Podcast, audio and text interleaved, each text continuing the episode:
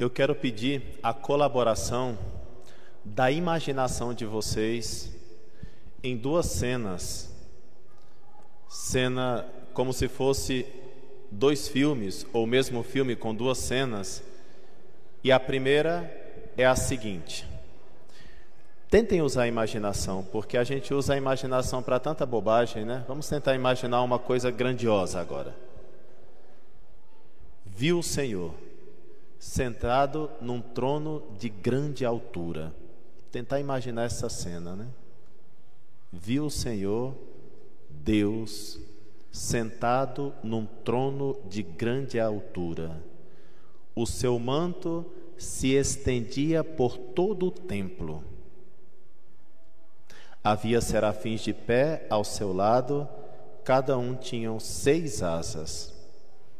Eles exclamavam uns para os outros, ou seja, alternadamente: Santo, Santo, Santo, Senhor Deus dos exércitos, o céu e a terra está, estão repletos da vossa glória. Quando isso acontecia, as portas tremiam, diz a Escritura, em seus gonzos e o templo enchia-se de fumaça.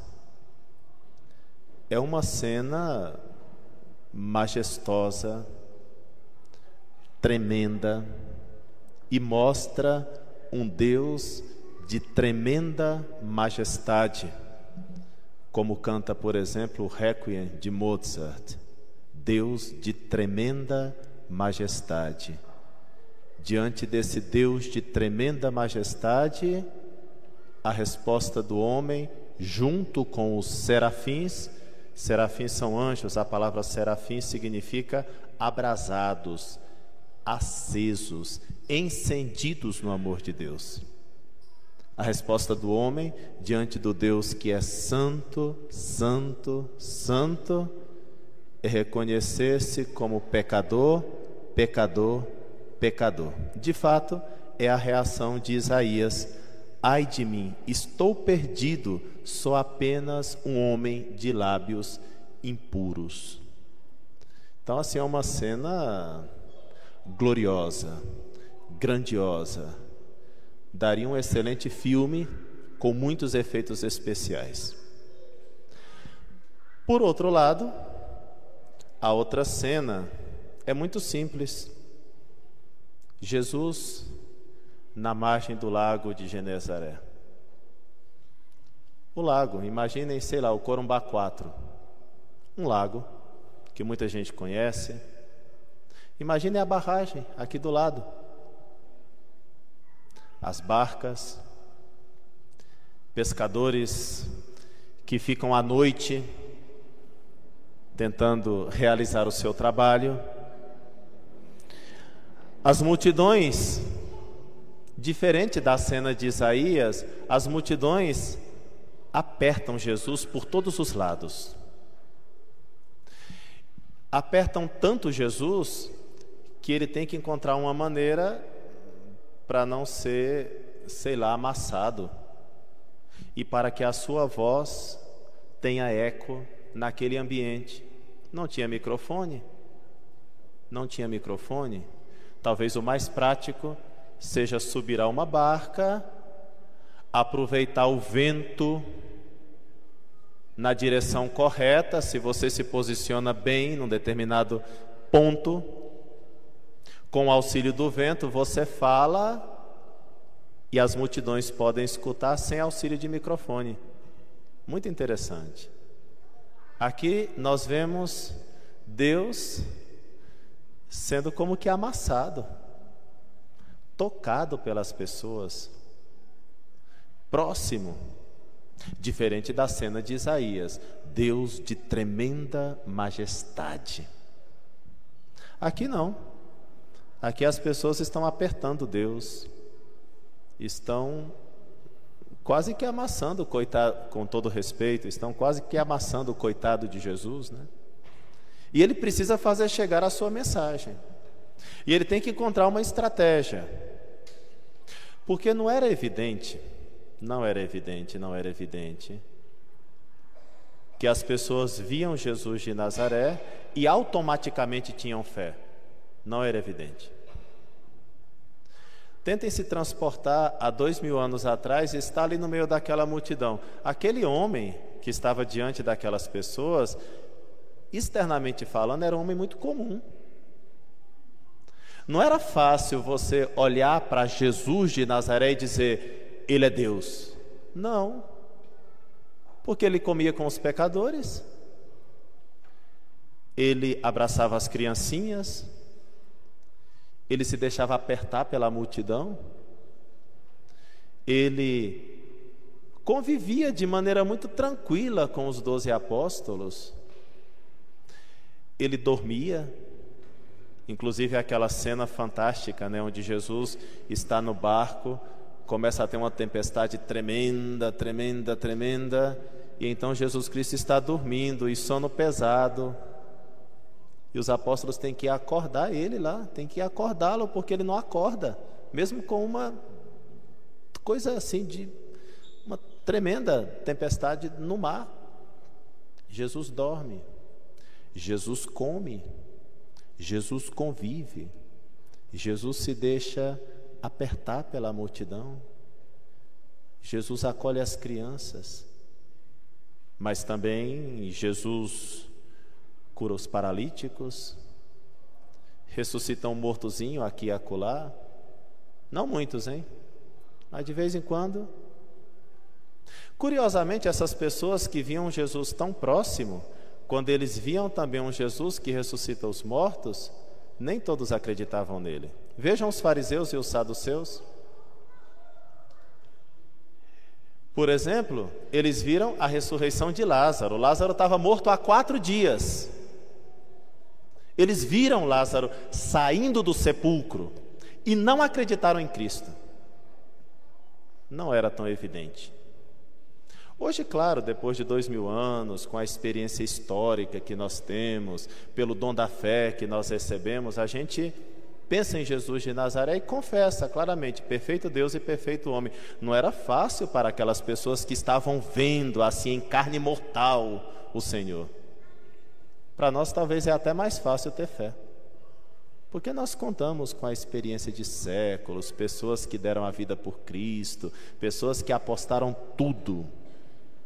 E nós sabemos de grandes santos, nós já presenciamos coisas fantásticas que comprovam toda essa realidade da divindade de Cristo. Mas para aqueles lá, que andavam com ele no lago de Genezaré? Não, não é fácil. É muito mais fácil acreditar quando Deus aparece como Deus de tremenda majestade,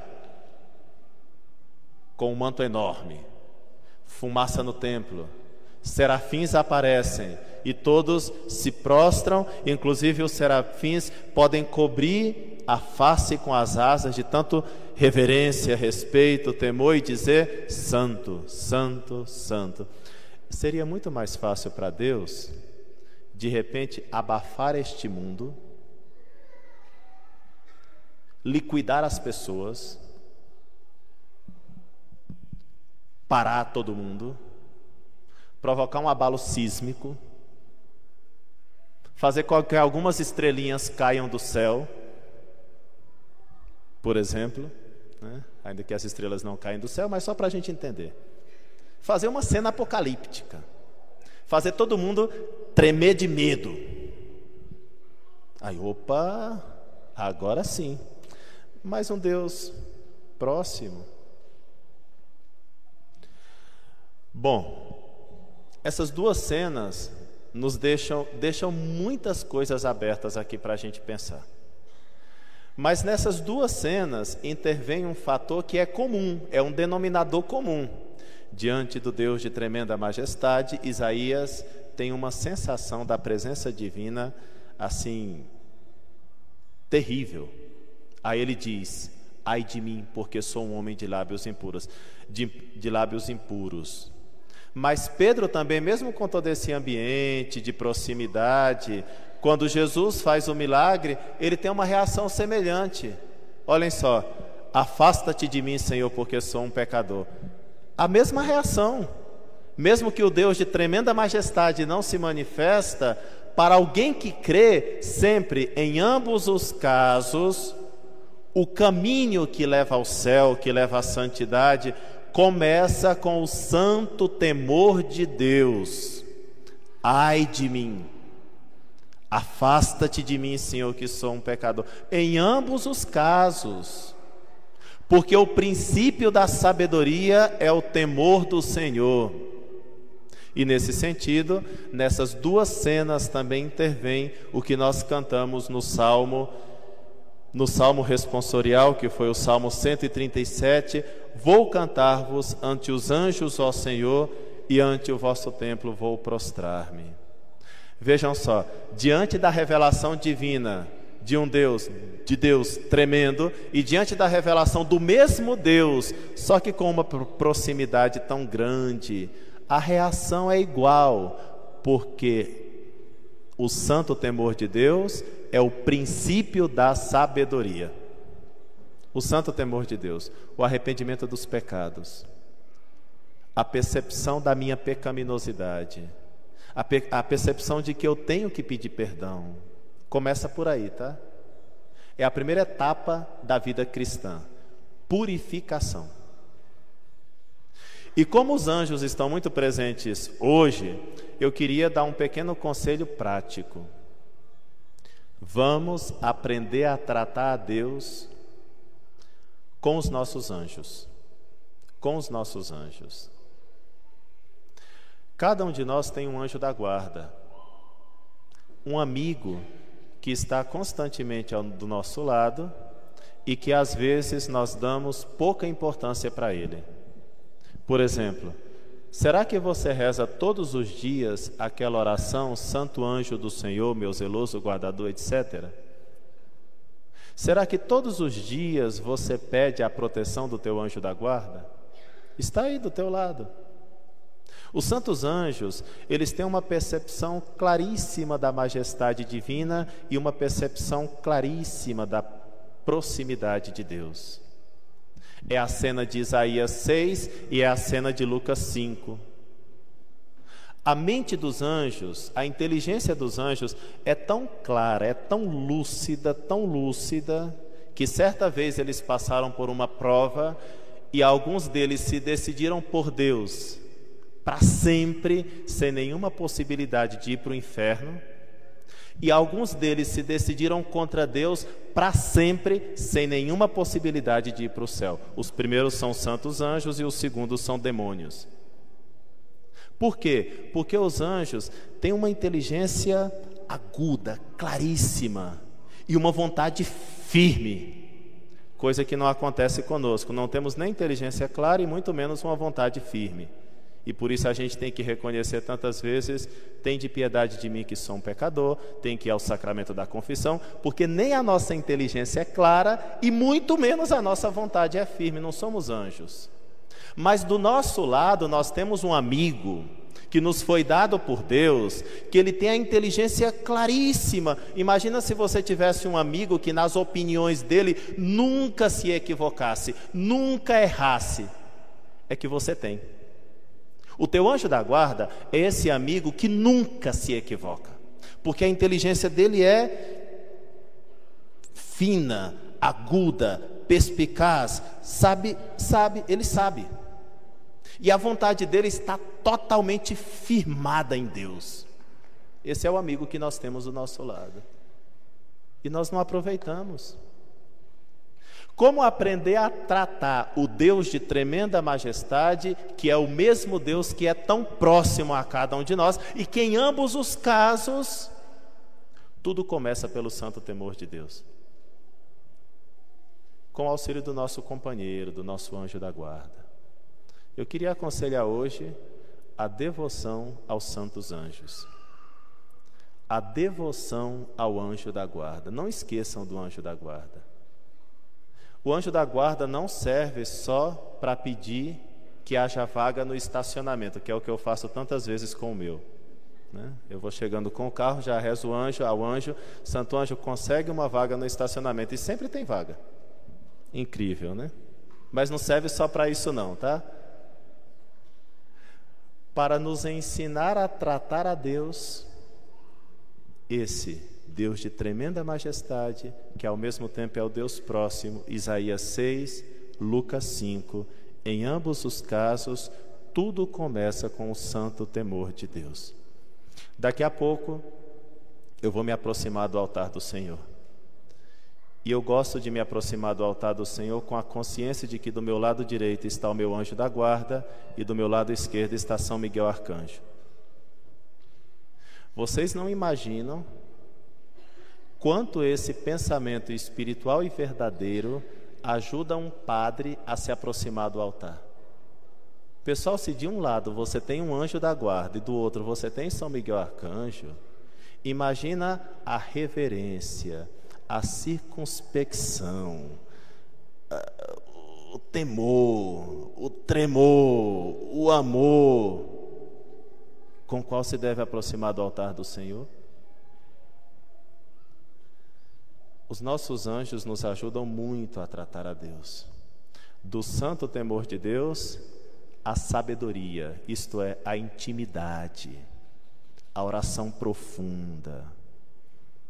Se nós formos ensinados pelos nossos anjos da guarda, vamos progredir muito, muito, muito, muito. Não é o que nós escutamos também no Evangelho? Lança as redes, as barcas para águas mais profundas. Mais profundas. A vida espiritual de cada um de nós, o nosso amor a Deus, tem que avançar para águas mais profundas. Só que são tão profundas que a gente poderia até se afogar. Por isso nós temos que ter um companheiro esperto, que é o nosso santo anjo da guarda que nos ensinará a dizer e a viver reverentemente essa oração angélica que daqui a pouco nós vamos dizer na Santa Missa: Santo, Santo, Santo, Senhor Deus dos exércitos, os céus e a terra estão cheios da vossa glória.